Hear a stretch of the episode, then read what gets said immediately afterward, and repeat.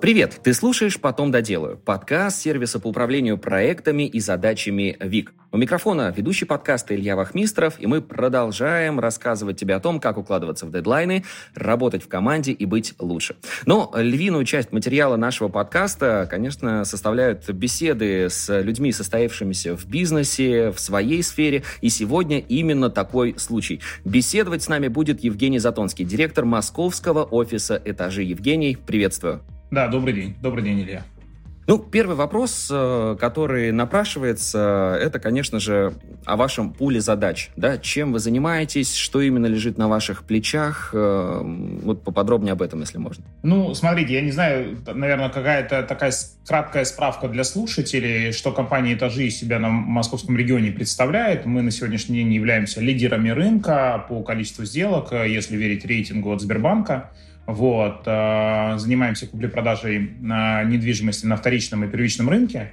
Вот. Э, соответственно, сопровождаем сделки с точки зрения юридической, с точки зрения ипотечного брокериджа и так далее. А вот. При этом мы очень, ну, как, с одной стороны, мы лидер рынка, с другой стороны, мы очень маленькие, потому что оцениваем свою долю в 4,5%, и у нас есть большие амбиции по росту. Вот, поэтому чем я занимаюсь в настоящее время, прикладываю все усилия для того, чтобы система росла. Круто. А как э, оказались в компании? Ну, такая длинная история. Я никогда не работал в недвижимости.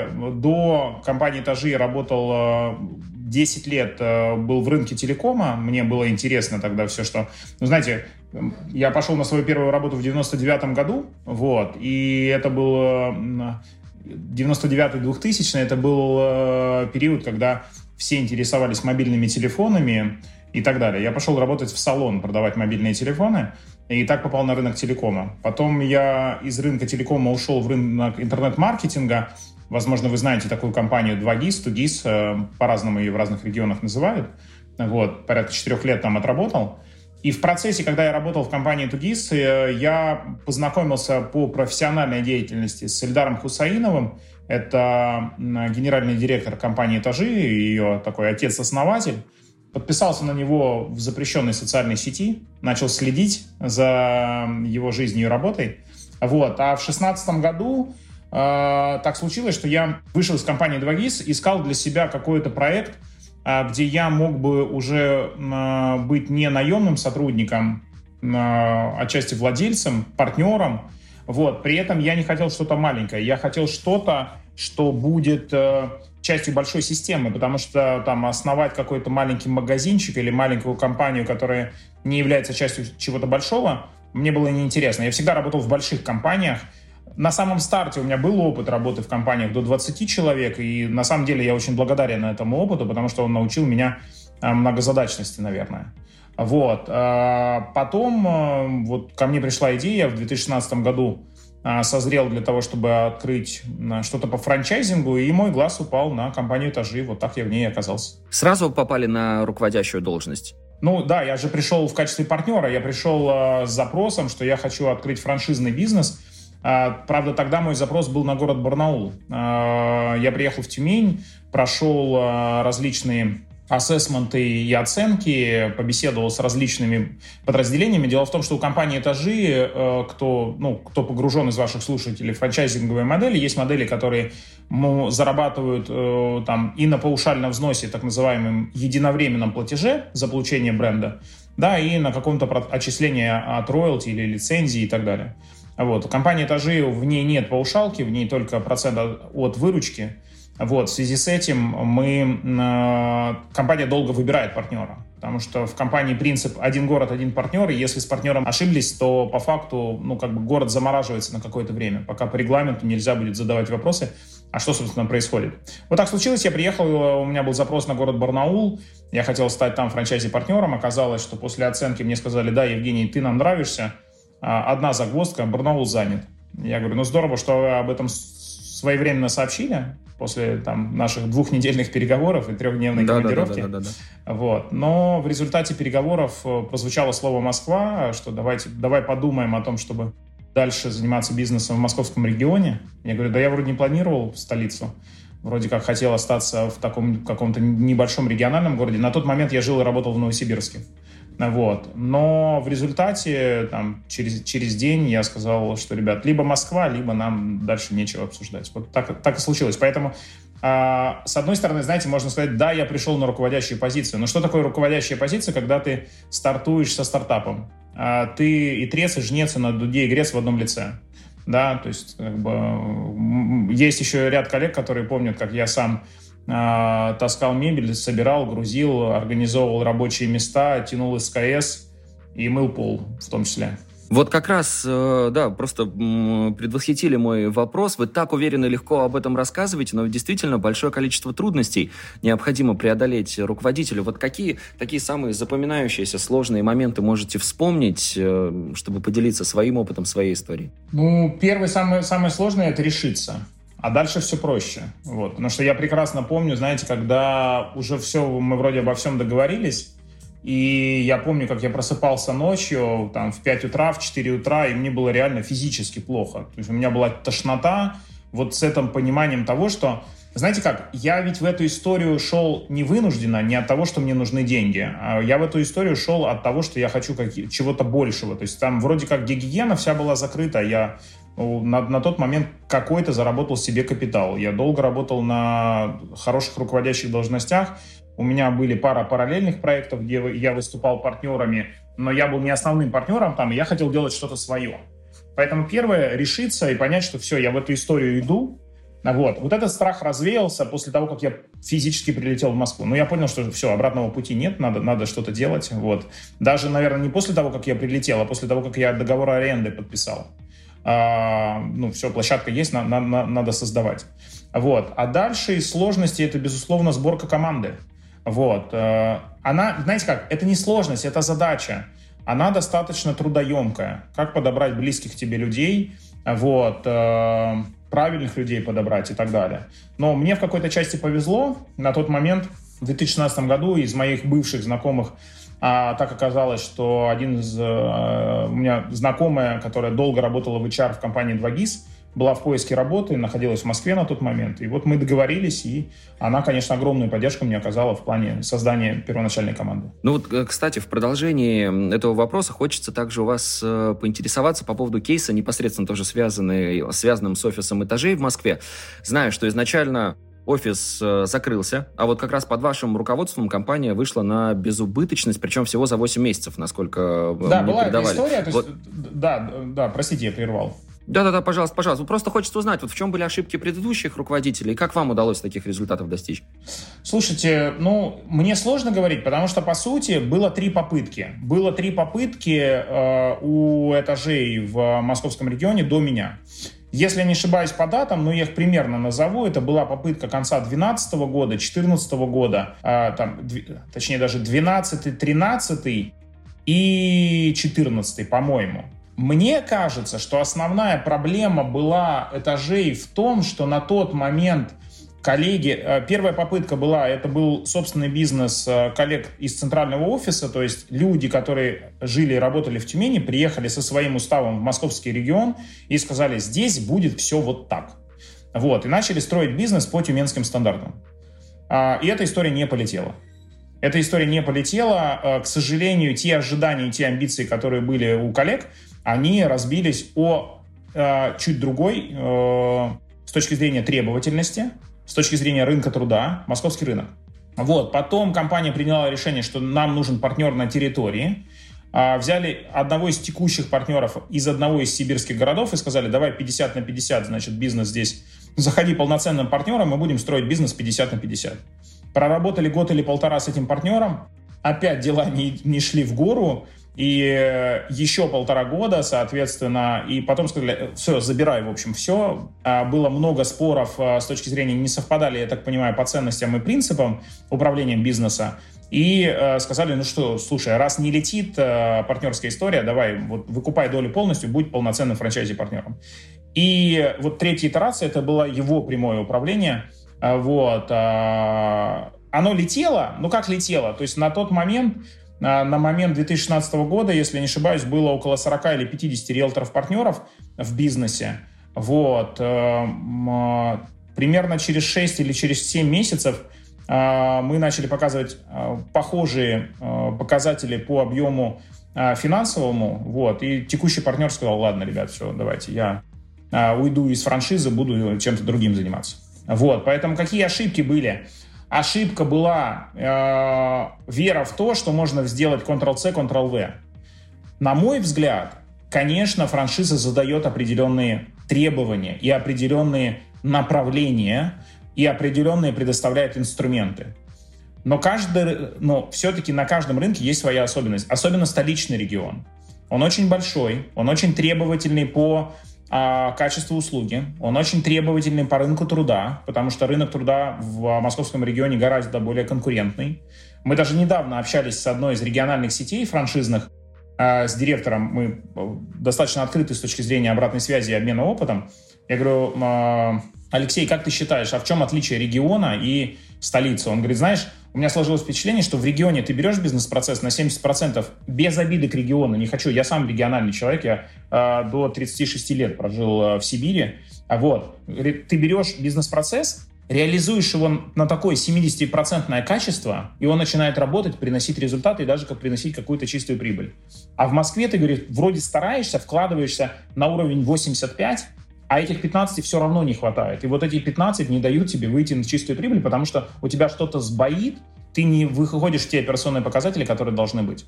Поэтому, на мой взгляд, здесь не было э, сильно, ну, действительно вовлеченного человека на территории, сильного партнера.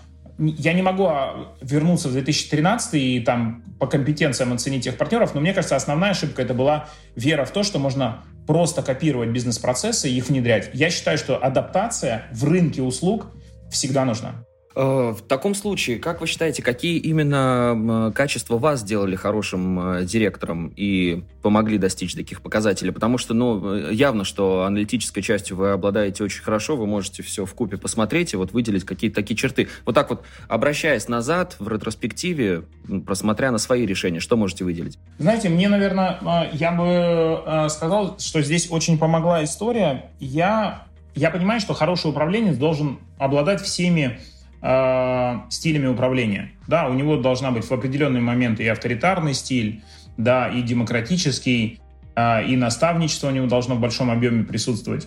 Но здесь особенность э, риэлторского бизнеса в том, что бизнес этот партнерский.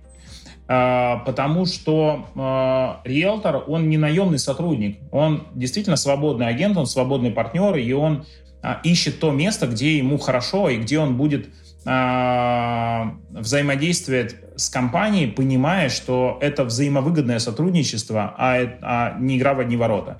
И, наверное, вот та история, в рамках которой меня когда-то мама еще учила, хочешь понять человека, посмотри на ситуацию его глазами всегда. Ну, потому что когда у тебя есть какие-то сложности, для того, чтобы достигнуть истории вин-вин, в чем интерес твоего а, я не буду называть оппонента, а партнера по ситуации. Любая ситуация, которая сложилась, у тебя есть второй игрок в этой ситуации. У тебя есть свой интерес, но думай о его интересе и думай, как его интерес может быть реализован вместе с твоим. Мне кажется, вот эта история мне очень сильно помогла. Помогла договариваться с людьми на старте, те, те люди, которые пришли а, вместе со мной в стартап, а, умение договариваться, потому что я не мог им предложить каких-то очень больших денег. Я не мог им гарантированно давать перспективы, но я точно мог а, им предложить партнерский подход, готовность делиться знаниями и умениями, да, давать им развитие на той позиции, а, в которой находился, и просто делиться энергией, просто быть действительно каким-то драйвером определенным, драйвить команду и, соответственно, делиться с ними энергией. Наверное, вот эти качества. А вот сейчас тем молодым специалистам, которые приходят в сферу, им тоже нужно обращать внимание, например, на те же навыки и качества? Или ситуация как-то поменялась за это время? Слушайте, нет, мне кажется, в любом бизнесе, который ты начинаешь, весь вопрос, смотрите, ведь если ты стартуешь с бизнесом, ну, например, не знаю, ты а, что можно взять в пример? У тебя может быть какое-то технологическое производство, где ты там, приобретая какой-то станок, да, ты вот молодой предприниматель, ты решил купить станок, а, и ты, не знаю, пишешь какие-то чудо-алгоритмы, в рамках которых этот станок делает какой-то супер товар, да, или супер какой-то, не знаю, деталь, запчасть, не знаю, что-то, что продается. Нужен ли тебе гипердрайв? Кажется, что нет. А нужен ли тебе вот какой-то партнерский подход, если ты взаимодействуешь в основном с инженерами и с железом по, по, по понятным алгоритмам, вроде как. Ты можешь быть действительно каким-то экспертом в определенной области. Понятно, что рядом с тобой должен быть второй партнер, который будет отвечать за продажи, которому вот это все понадобится. Партнерский подход, драйв, энергия и так далее и тому подобное. Тут надо определиться, а, какова твоя роль и что это за бизнес. Вот. Мне кажется, что здесь э, надо смотреть всегда и отталкиваться от ситуации. Конечно, первое, на мой взгляд, для любого предпринимателя, который примет решение идти в бизнес, первое — это готовность быть мультизадачным и мультифункциональным, да, потому что вот эта история, я приду, я буду SEO, а, и буду заниматься только стратегическими задачами, но давайте смотреть правде в глаза. У меня, ну, мы вроде как номер один в Москве, я до сих пор понимаю, что у меня 70% я занимаюсь оперативкой а, и пытаюсь себя за волосы из нее вытащить. А, скажите, пожалуйста, Евгений, но э, есть, конечно, у нас в части нашего подкаста еще один такой вопрос, связанный с большими ошибками э, в карьере. Вот э, можете рассказать о своей самой большой э, ошибке, к чему она привела и какие выводы, самое главное, вы сделали, чему она вас научила? Знаете, я, я не скажу, что у меня... Если брать карьеру в целом, вот, э, наверное, здесь э, почаще себе задавать вопрос, а доволен ли я э, тем, что у меня есть на сегодняшний день, не хочу ли я чего-то большего. Наверное, вот с точки зрения больших ошибок в карьере, я бы сказал, что сейчас, знаете, у меня может быть еще связано это с тем моментом, что у меня сегодня у племянника последний звонок, и я как-то так, ну, все равно мы ментально возвращаемся куда-то прям далеко обратно.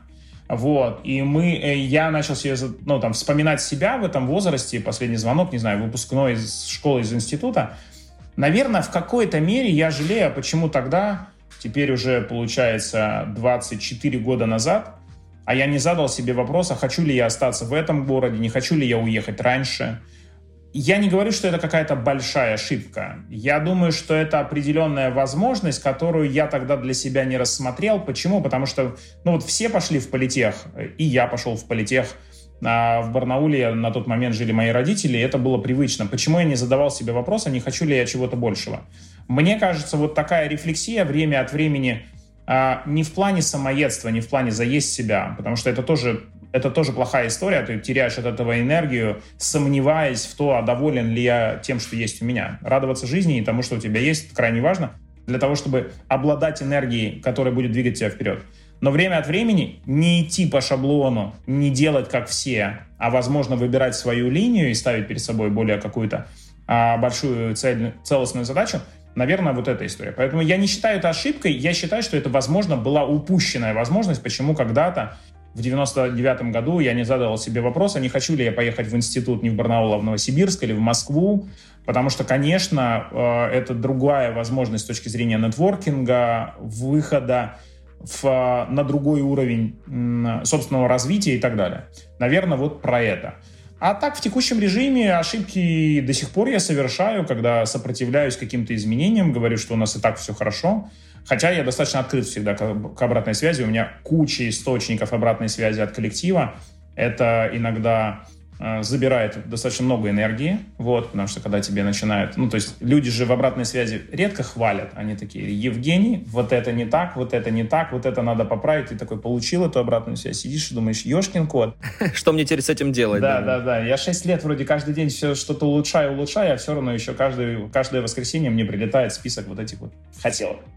А, вы уже обмолвились о том, что в работе были у вас команды до 20 человек. Вот сейчас э, насколько большая команда в московском офисе «Этажи» и сколько проектов одновременно, возможно, есть в проработке у вас? А, сейчас э, московский офис представляет из себя э, четыре площадки, вот. Плюс у нас есть коллеги из сегмента этажи Prime, коллеги, которые работают, с которыми мы взаимодействуем, работают в сегменте бизнес плюс.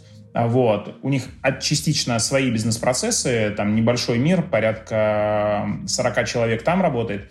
А вот по четырем основным офисам, которые работают в классическом бренде этажей, чуть больше 1150 человек, если я не ошибаюсь. Вот как удается все держать под контролем, э, все э, процессы Не все удается держать Не все удается. Но, но все-таки какие способы, да, здесь можете посоветовать? Быть максимально вовлеченным и за всем следить. Первое, наверное, э, Ну, давайте, там можно начать прям сильно издалека, да, потому что э, первое — это подбирать в команду правильных людей. Правильных людей по ценностям, потому что если вы выбираете правильных людей по ценностям, вам не, не за всем придется следить, да, то есть вы понимаете, что вот эти люди, вот таких ошибок, ну, смотрите, давайте, одна из э, наших ценностей э, — это честность, честность и партнерский подход.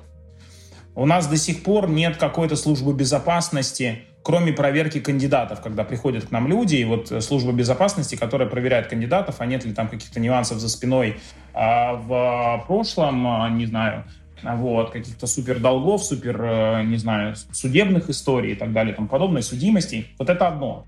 Но если у меня служба безопасности, которая каждый день ходит по офисам и там вынюхивает, э, а где, кто, что может нарушить и так далее, там подобное – Этой истории нет, потому что мы все-таки привыкли доверять своим людям, вот. А, и это не значит отсутствие контроля, но это не означает тотальный контроль, потому что, ну, как бы предположить для а, компании, в которой там более тысячи человек, которые самостоятельно работают с клиентами, большой объем клиентов находится в их воронке, не все этапы мы контролируем. Поэтому тут для того, чтобы ну, а, надо понять, что является базовым ДНК. Если базовым ДНК является партнерство, значит, мы определенный уровень предпринимательской свободы предполагаем, да, для того же риэлтора, да, как для базовой единицы, а значит, мы под это подстраиваем все бизнес-процессы. Вот, э, поэтому дальше идем, это написание регламентов. Безусловно, для больших систем без бюрократии не обойтись. Нужно, чтобы регламент был, и нужно давать возможность на постоянной основе людям а, давать фидбэки по этому регламенту. Почему что-то случилось? И если что-то случилось, задай себе вопрос, что мы в регламенте не учли, что нужно поменять в нем для того, чтобы регламент в следующий раз не, до, не допустил ошибки, чтобы бизнес-процесс пошел по нужной траектории. Вот, э, соответственно, ну, об этом можно долго говорить, да, то есть правильные люди, правильные бизнес-процессы, э, вот, э, правильная система координат, что такое хорошо, а что такое плохо. Ну, наверное, вот укрупненно я бы сказал об этом. Ну вот да, вы про ДНК команды как раз-таки тоже уже сказали. Вот какой основной элемент этого ДНК? То есть это, как вы понимаете, что вот этот человек точно свой? Это открытость должна быть, коммуникабельность, гибкость. Вот какие качества важнее всего для команды этажей? У нас есть на сегодняшний день семь утвержденных ценностей, по которым мы там ищем людей, да, то есть две из них я уже назвал, это это честность и партнерство. Вот. Э, для каждой из них у нас есть определенные визуальные образы и словесное описание, что мы под, под этим подразумеваем. Это ответственность и надежность. Вот соответственно, потому что мы должны быть ответственны перед своими клиентами и агентами за то, что мы делаем и за качество услуг, которые мы оказываем. Ну и мы быть надежны с точки зрения того, что если что-то все-таки случилось, а клиент а, к нам может обратиться, и мы обязательно не оставим его без внимания. Да, соответственно, дальше это а, результативность. Да, результативность. Э, для нас крайне важно, чтобы люди были нацеленными на результат. Вот, потому что эта история, ну, у нас, с одной стороны, знаете как, у нас же базовая единица бизнеса, э, вокруг которой строится весь бизнес, это риэлтор. Так сложилось, что в российском, э, вообще в мировом даже рынке недвижимости а, фактически риэлторы всегда работают без оклада, работают на проценте со сделок. И понятно, для них нацеленность на результат — это ключевая история да, потому что, ну что значит, как это риэлтор может быть не нацелен на результат? Ну это значит, у него нет возможности просто сидеть и ждать, когда все будет хорошо, да, вот, он, безусловно, должен быть нацелен на результат и на него ориентироваться, вот, а дальше это драйв, вот, а то, о чем я говорил, мы хотим, чтобы действительно с нами были люди энергичные, с нами были люди позитивные, вот, которые готовы делиться энергией. Потому что а, никто а, из партнеров абсолютно точно не будет а, готов работать, соответственно, с, ну, из клиентов и из партнеров, ну, с таким, знаете, человеком, который а, не делится энергией, а ее забирает. Вот, потому что приобретение жилья — это ну, такая достаточно непростая задачка, которая является стрессовой отчасти для клиента. И, конечно, ему нужна эта поддержка, ему нужна эта энергия, которой, которой человек готов делиться. Вот. И последнее — это забота. Да, забота, потому что формально можно быть по букве закона действительно вроде как исполнять эту и ответственность и надежность по отношению к клиенту, но мы хотим немножко ее предвосхищать, да, и проявлять заботу в отношении своего клиента, но какие-то какие-то минимальные, там, во что мы, в чем это может выражаться, да, сейчас мы там готовим какие-то снэк-наборы для своих клиентов на сделку, которые риэлторы могут взять, там, в воду и, не знаю, какие-то орешки для клиента, потому что мы знаем, что сделки могут Э, там планировали полтора часа, а сделка длилась четыре, а клиент приехал голодный, и он просто хочет что-то перекусить. И в каких-то таких моментах, да, или там программа «Это же бонус», в рамках которой после сделки мы клиенту предоставляем определенный набор скидок от наших партнеров для того, чтобы клиент мог решить какие-то бытовые свои вопросы в новой квартире. А, сделать клининг со скидкой, купить мебель, а, купить какую-то посуду а, в рамках сертификатов от наших партнеров и так далее. Вот, поэтому, возвращаясь к ДНК, это, конечно, ценности, потому что, знаете как, регламенты — это то, что прописано, и ты должен исполнять. Ценности позволяют ожидать нужного поведения и действий от сотрудника или партнера, когда регламента нет. А такие ситуации тоже бывают. Да, классно. Вы вот рассказали про э, систему скидок и плюс вот э, ваши наборы, которые вы прорабатываете. Это вот такие мелочи, которые действительно создают очень классный сервис по итогу и приятное впечатление о компании, о взаимодействии с сотрудниками. Это очень круто. А, а каким образом выстраивается корпоративная культура в компании, чтобы вот в эту большую команду всех собрать? То есть, может быть, это какие-то мероприятия, которые проводятся, не знаю, в онлайне, в офлайне. Вот какие инструменты здесь используете? Слушайте, ну, э, на мой взгляд, э, вот корпоративная культура — это история, которая, знаете, я ее иногда называю рассол. Ну, то есть э, вот задача, чтобы люди, которые приходили к нам, они это, этим рассолом пропитывались. Вот. И э, здесь для, для создания этого рассола, во-первых, я уже сказал, что это история, когда ты набираешь людей по ценностям, и понятно, какие мы и какими мы хотим быть. Вот. Вторая — это трансляция этих принципов чтобы не случалось так, что эти принципы декларируются по форме, но не, деклари... ну, но не исполняются по содержанию. Поэтому, на мой взгляд, там, корпоративные мероприятия — это круто. Это, это вот мы, знаете как, мы э, когда-то проводили новогодние корпоративы, например, там, не знаю, банальные какие-то взять, до 2020 года. Потом э, в, э, в рамках пандемии мы их не проводили, ну сейчас уже и не будем проводить э, в, в классическом формате новогоднего корпоратива, потому что все-таки э, при командах более, там, когда мы выросли более 500 человек, эта история, ну, не очень удобная и подходящая для того, чтобы действительно решать свою основную бизнес-задачу. А вот сейчас мы проводим, например, этажи Summerfest. У нас планируется 16 июня, где мы собираем ребят э, вместе с семьями, Будем проводить большое такое мероприятие э, спорта и отдыха. У нас там планируется турнир по пляжному волейболу, по мини-футболу и так далее и тому подобное. Но мероприятия глобально, они вот появились после там пяти лет, большие мероприятия появились после пяти лет работы компании. Но это же не означает, что корпоративной культуры не существовало. Да, она существовала, она была во всем, и в первую очередь она была во взаимоотношениях между сотрудниками и партнерами. Для того, чтобы каждый сотрудник соблюдал те ценности, которые а, мы, а, по которым мы подбираем людей. Каждый руководитель в своем поведении их транслировал, да, потому что я знаю одну простую вещь. Счастливые клиенты будут у счастливых сотрудников. Так не бывает, что клиент счастлив, а сотрудники, да, ну вот ходят там угрюмые такие, блин, как все заколебало, клиенты такие сики, коллеги такие сики, компания, в которой я работаю, вообще кошмар. Вот, поэтому для создания корпоративной культуры мероприятие — это, ну, как бы я бы сказал, вишенка на торте. Все остальное — это э, подходы, которые мы используем в проведении совещаний, в готовности слышать обратную связь. Знаете, вот мне многие удивляются, что я, например, уже э, больше двух лет каждое воскресенье я записываю видеозаметки для коллектива. А что такое видеозаметки? Это э, где-то видеоролик такой 20-30 минут, в котором я делюсь, как у нас прошла неделя, какие у нас есть результаты, какие изменения будут внедряться, почему они будут внедряться именно таким образом и так далее и тому подобное. И в конце у меня всегда есть блок, который называется «Обратная связь». В течение недели у нас есть анонимная почта, где любой сотрудник или партнер может написать мне письмо, сказать, Евгений, вот так вот у нас это работает, хотелось бы, чтобы это работало не так. И на каждое абсолютно письмо я отвечаю. Отмечаю в этих видеозаметках Конечно, там есть письма, в которых я говорю, нет, этого не будет. Объясняю, почему. Этого не будет, и мы не будем это менять. Это там позиция компании. А, вот. Но всегда для этого есть не просто нет, а есть развернутая обратная связь, почему. А вот, поэтому мне кажется, что для создания корпоративной культуры подбирайте правильных людей, соблюдайте те правила игры, которые вы задекларировали не по, не по форме, а по содержанию. Вот. А мероприятия, какие-то совместные ивенты и так далее и тому подобное, это должно быть вишенкой на торте, но, но не основным пирогом.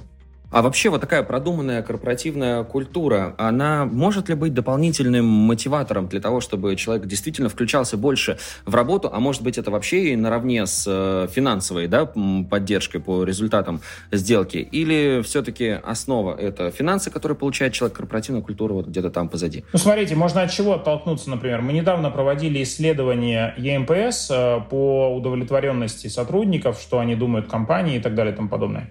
Вот. И что там оказалось? Они деньги ставили либо на третье, либо на четвертое место. Вот так вот. Вот. Да, то есть люди говорили о том, что первое, почему я здесь работаю, это то, что компания номер один.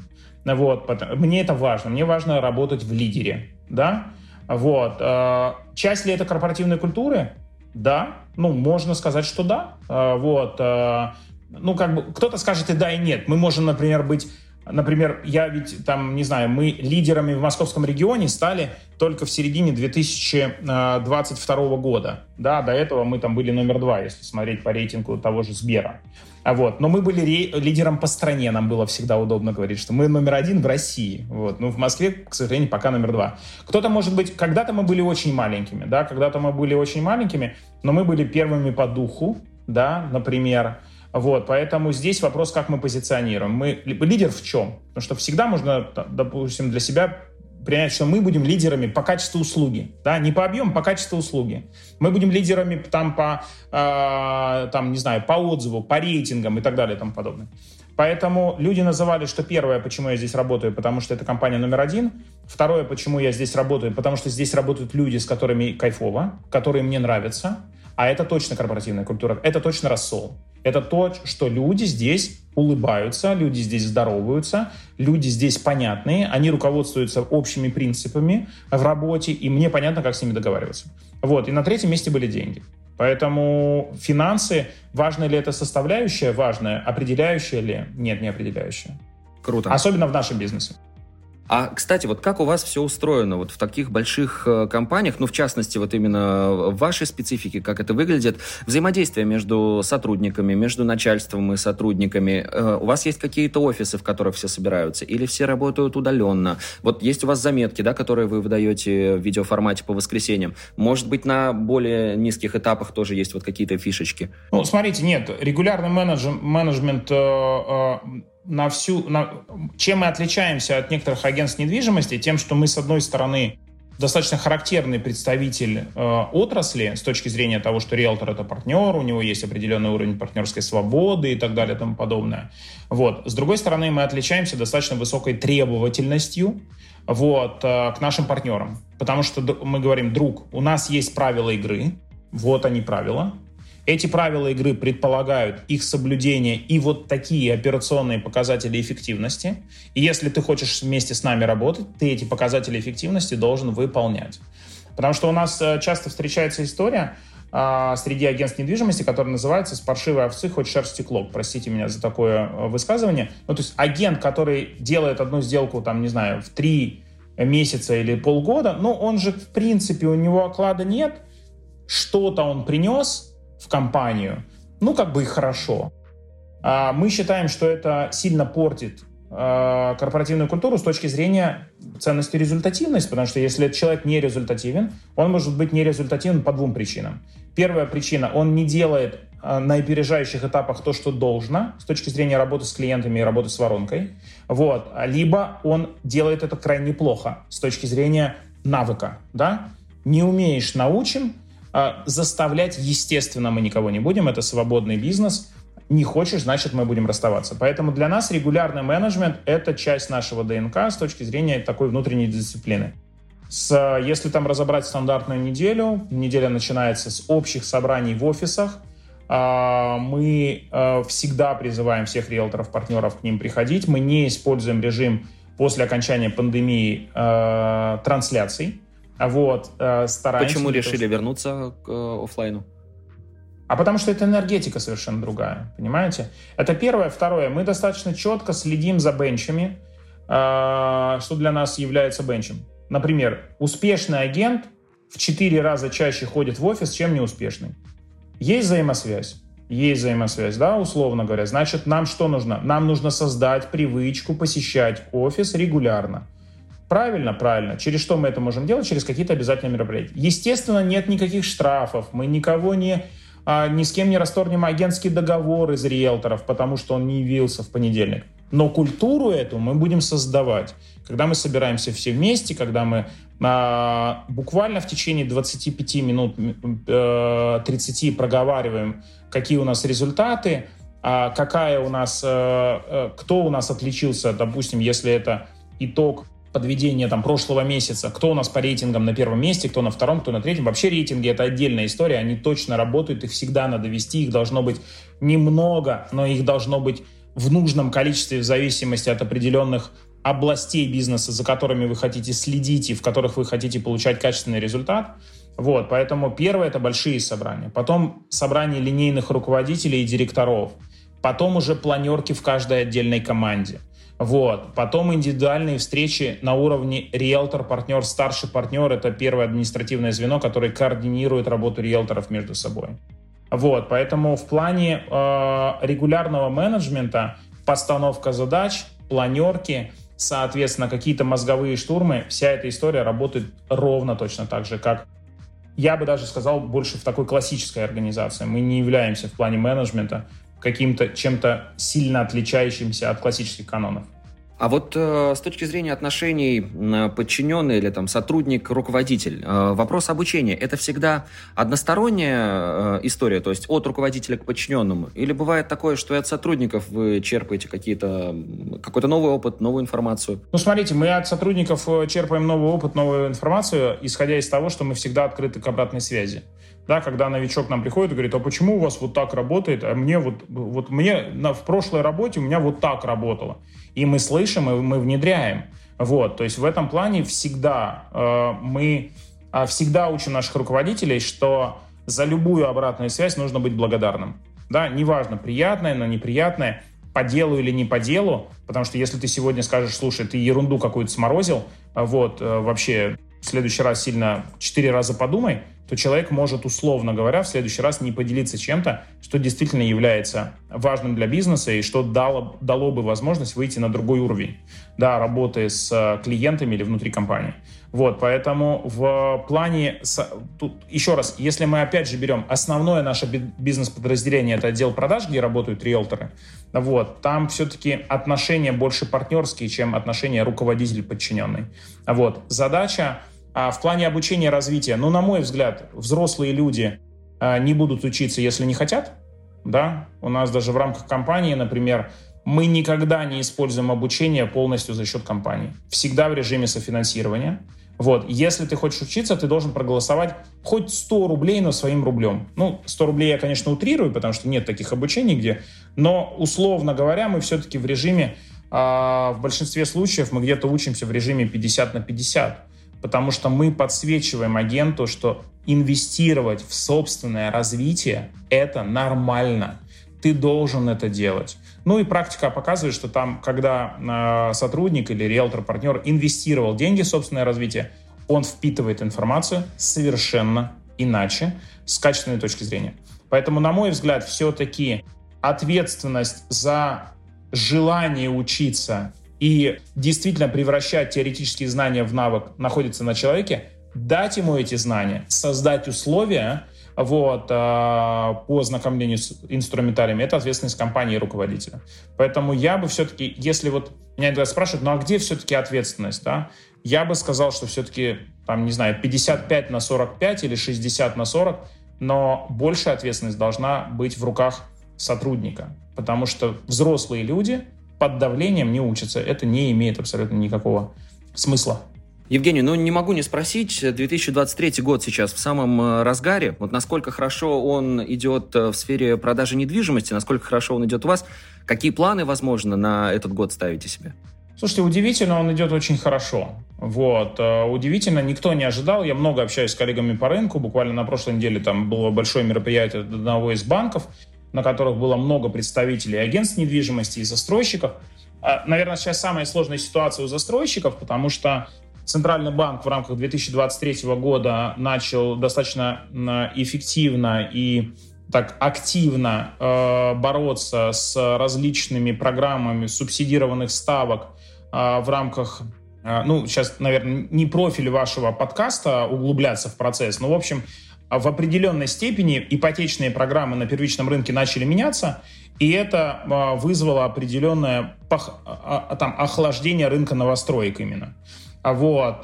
Зато спрос вернулся на вторичку. Мы, как агентство недвижимости, для нас это в определенной степени даже плюс. Вот. Потому что для на вторичный рынок это там тот океан, в котором мы живем с руками и ногами. Вот. И рынок очень хороший. Если смотреть, например, смотрите, есть такой индикатор для нас, это объем входящего потока, количество покупателей, которые нам позвонили. Так вот, у нас в этом году, февраль, март, апрель, да и май тоже рекордные значения ко всему 2022 году. То есть э, рынок хороший, активный.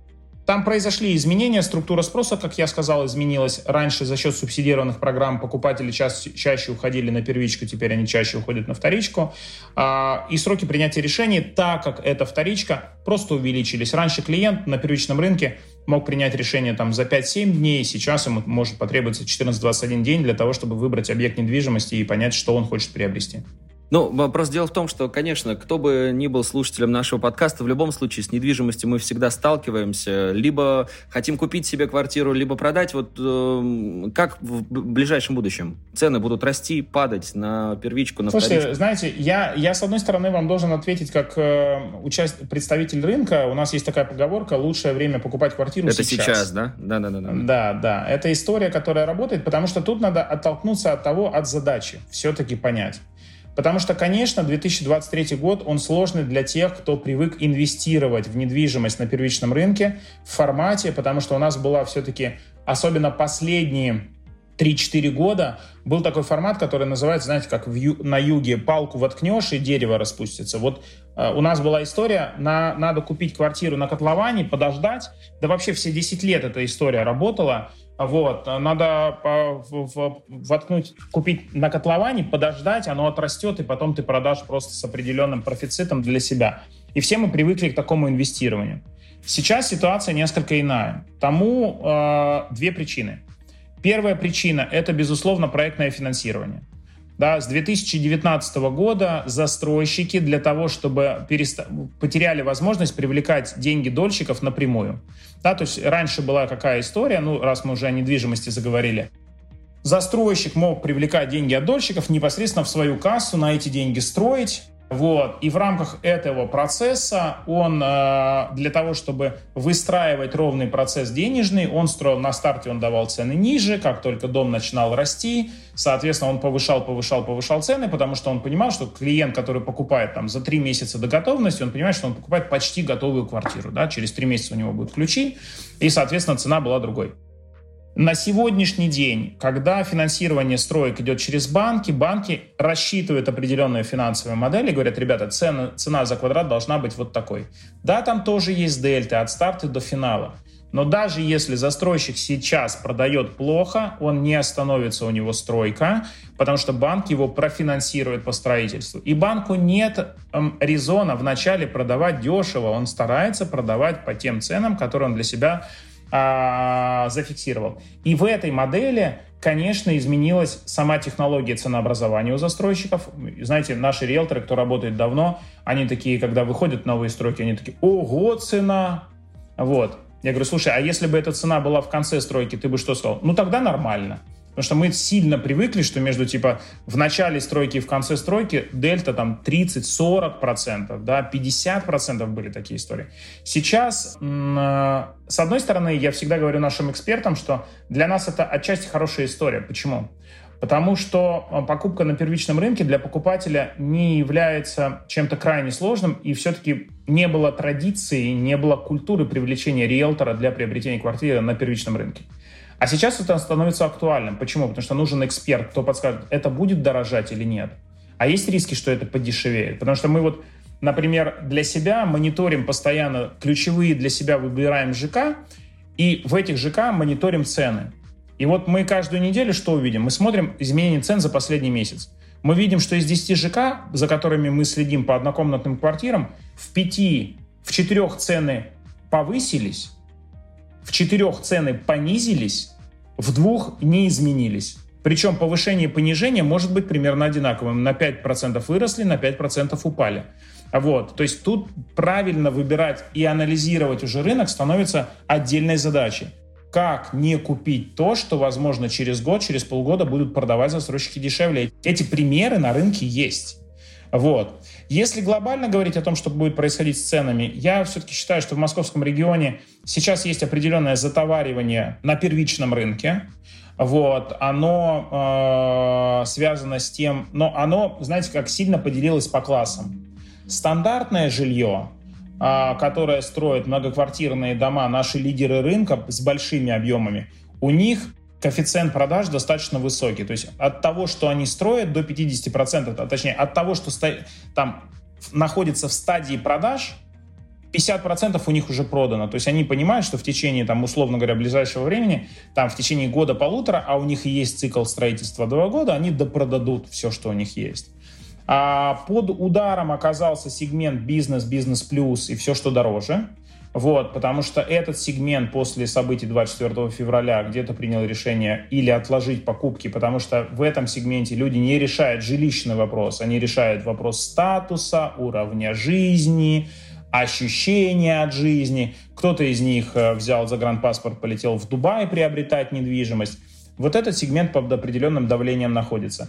Но в целом я не склонен, знаете как, цены или немного скорректируются на первичном рынке, или просто перестанут расти в, какой, в какой-то перспективе. Вряд ли мы увидим подешевение на первичном рынке. А о вторичном рынке тут и говорить сложно, потому что Москва один из тех городов, в котором самый низкий коэффициент объема продаваемого жилья на вторичном рынке по отношению к 100 тысяч жителям. То есть если, условно говоря, сравнить Москву и Краснодар, там продается на 100 тысяч жителей в 7 раз больше жилья, чем у нас на вторичном рынке. Вот. Люди здесь, если приобрели квартиру, то они скорее будут ее дальше сдавать, чем продавать, и избавляться от этого ресурса. А на фоне того, что в рамках там, тех миграционных прогнозов, которые есть, да, некоторые эксперты кто занимается инвестированием и прогнозированием, говорят, что до 2030 года Москва еще прирастет там на 2-3 миллиона жителей, то ждать подешевления цен, снижения цен в Москве вряд ли стоит. Потому что приток новых людей будет вызывать конкуренцию за жилье, а значит, оно вряд ли будет дешеветь. Ну, все-таки не могу не спросить э, перед Блицем, вот агенты, компании «Этажи», они всей этой информацией, которую вы сейчас нам рассказали, обладают. Вот когда клиент приходит э, к вам, ему необходимо что-то платить за то, чтобы пользоваться этой информацией? Или каким образом у вас построено взаимодействие? А все зависит от того, на какой рынок он пришел. Потому что если клиент приходит и э, рассматривает для себя приобретение на первичном рынке, то, соответственно, клиент нам в этом случае ничего не платит, потому что там нам вознаграждение платит застройщик. Вот, потому что он, э, по сути, ну, ну, заинтересован получить готового клиента от нас. А если клиент пришел на вторичный рынок, то да, клиент платит комиссионное вознаграждение, неважно, продавец он или покупатель. А, на, некоторые компании используют принцип такой, или на некоторых рынках в регионах он сформировался, что, например, платит только продавец, покупатель ничего не платит. Мы не сторонники этой модели, потому что каждый клиент должен получать свой сервис, э, свой объем интересов, а значит, для него должен оде- работать отдельно взятый специалист. Потому что у продавца своя задача – продать, продать подороже. У покупателя своя задача – купить подешевле и безопасно, что важно. Потому что на последнее время, к сожалению, там а, есть определенные звоночки по увеличению количества мошенничеств на рынке, в том числе каких-то дистанционных историй в наше непростое время. Поэтому а, клиент, да, если он пришел на вторичку, он оплачивает комиссию. Да, подводных камней может быть огромное количество, тем более в таком важном деле, как покупка недвижимости, поэтому помощь профессионала всегда нужна. Ну что ж, перейдем к Блицу. Э, несколько вопросов, на них отвечать можно как э, коротко, так и развернуто, по вашему желанию.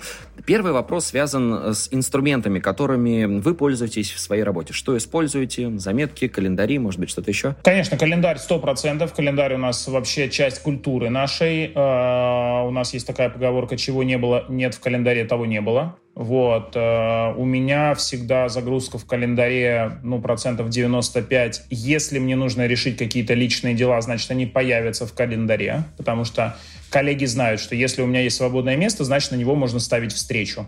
Вот. А мы все-таки не сторонние, ну, как... Я считаю, что если тебе встречу поставили, то у тебя должно быть достаточно серьезное обоснование для чего, да, чтобы, чтобы от нее отказаться. Либо бронируй время, бронируй под себя. Под, вот я, если хочу поработать с какими-то документами, я, скорее всего, напишу в календаре «работаю с таким-то документом». Вот. Первое — календари, безусловно.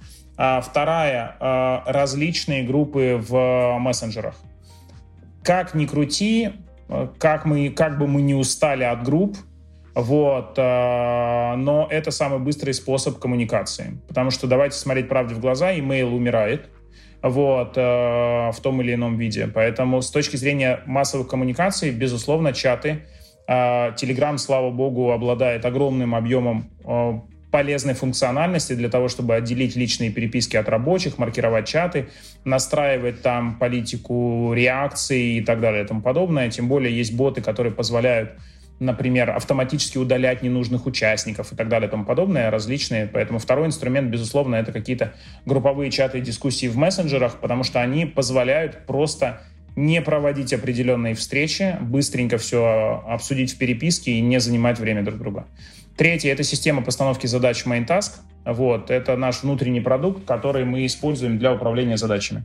А, поэтому, наверное, вот это три основных инструмента, которые... Ну, там можно четвертое добавить какие-нибудь мотивационные политики, потому что я вообще считаю, что мотивация достаточно тонкая вещь, вот, а, которой нужно очень много посвящать времени управлению этой историей. Но тут, опять же, вопрос зависит от зрелости компании и зрелости ее оргструктуры. Потому что в начале, если бы, там, не знаю, когда мы только стартовали, я бы сел и начал всем прописывать мотивацию на бумаге в процентах, целях, задачах и так далее, я бы занимался крючкотворством, которое малое бы отношение к жизни имело. Потому что на стартапе э, главная мотивация должна звучать так: бежим туда. Вот. Как бежим? По ходу разберемся. Да? Сейчас же, конечно, когда система уже достаточно большая, у каждого свой достаточно узкий функционал, вот, его нужно оцифровывать, понимать, куда мы идем, как мы идем, какие ресурсы мы для этого потребляем. По вашему мнению, Евгений, какие привычки мешают или помогают в работе? Ну, непростой вопрос такой. Ну, я сейчас буду говорить какие-то очень тривиальные вещи. Пользование регулярное календарем помогает в работе, да? Вот, оно вроде как в продолжении инструментов. Безусловно, есть определенные, ну то есть если человек педантичен к каким-то в работе с информацией и к взаимодействию с коллегами, это, безусловно, помогает. Ну, мне кажется, просто по-другому, если там тебе задали вопрос задачи, ты должен ответить на него в нормативные сроки, иначе вся эта история Помогает привычка, не знаю, работать с информационным мусором. Ну, например, отписываться от тех чатов, которые тебе нужны, от тех информационных каналов, которые давно превратились в какую-то рутину, которые ты вряд ли читаешь, а просто сбрасываешь непрочитанные сообщения. Зачем? Блокируй всю эту информацию. Помогает привычка выделять главное. Вот, э, стараться все-таки где-то не стесняться, если коллега начинает где-то слить много, слишком много воды, просить выдавать информацию по сути. Вот, поэтому я, я, честно, не очень понимаю вопрос, мне трудно на него ответить. Вот. Быть дисциплинированным по отношению к себе в работе с информацией и по отношению к коллегам. Наверное, вот это такая привычка. Не знаю, как ее можно... Потому что все остальное будет звучать очень тривиально. Придерживаться расписания, вставать, не знаю, по утрам с хорошим настроением и так далее и тому подобное. Какие-то вещи, которые, мне кажется, очень банальными. А, подкаст у нас называется «Потом доделаю». Вот тоже у многих есть э, как раз-таки такая вот привычка откладывать задачи на потом. Вот как э, давно вы это делали и к чему это привело? И вообще, происходит ли это в вашей жизни? Безусловно, происходит, давайте так. Откладываю ли я какие-то задачи на потом? Безусловно. Знаете, у меня сейчас одна из направлений таких есть. А коллеги а, меня говорят, Евгений, надо вести социальные сети регулярно. Я говорю, да-да-да, вот с завтрашнего дня прямо и начнем. Вот. Если вам не хватает мотивации, если вы откладываете какую-то вещь на потом, вообще поймите, нужна ее делать или нет. Это первая история. Ну, потому что если вы откладываете ее 10 раз и ничего не произошло в вашей жизни, надо ли делать ее вообще? Еще раз определиться с тем, для чего вы это делаете. Если вы задали этот себе вопрос и нашли четкое и понятное обоснование, для чего вы это делаете, запланируйте время. Запланируйте просто под это время для того, чтобы эту задачу закрыть. Ну или в конце концов пообещайте кому-то, что эта задача будет сделана к этому времени. Возможно, ваша ответственность перед собой, вы ее а, ее недостаточно, возьмите ответственность перед кем-то. Вот. Просто поймите, что вот то, что вы откладываете, является стартовой точкой для следующего процесса, от которого зависит другой человек. Это вам, ну, как бы, ну, может быть, сейчас, я, знаете, я, может, рассуждаю проекционно, мы все люди, есть такое проекционное мышление, которое мы думаем, ну, я же не подведу кого-то, значит, меня тоже не подведут.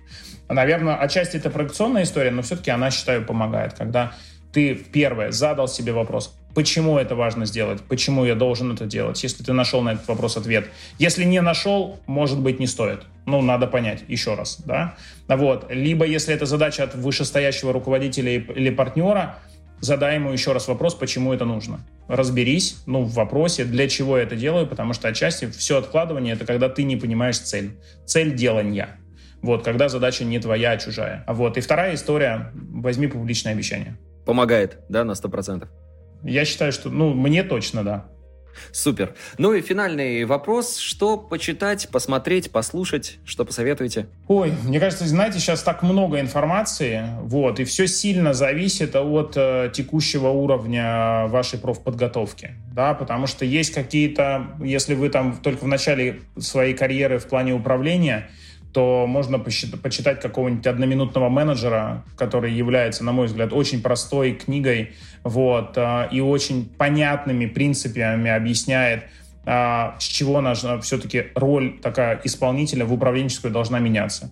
А если мы говорим уже о том, что там, не знаю, вашей компании 2-3 года, и она внутри меняется себя, то здесь надо там не, оби- не а, обойтись от Адитиса и его этапов развития, да, а, с точки зрения того, а, а, что компания себя представляет на данном этапе развития, какие характеристики для нее характерны и так далее и тому подобное.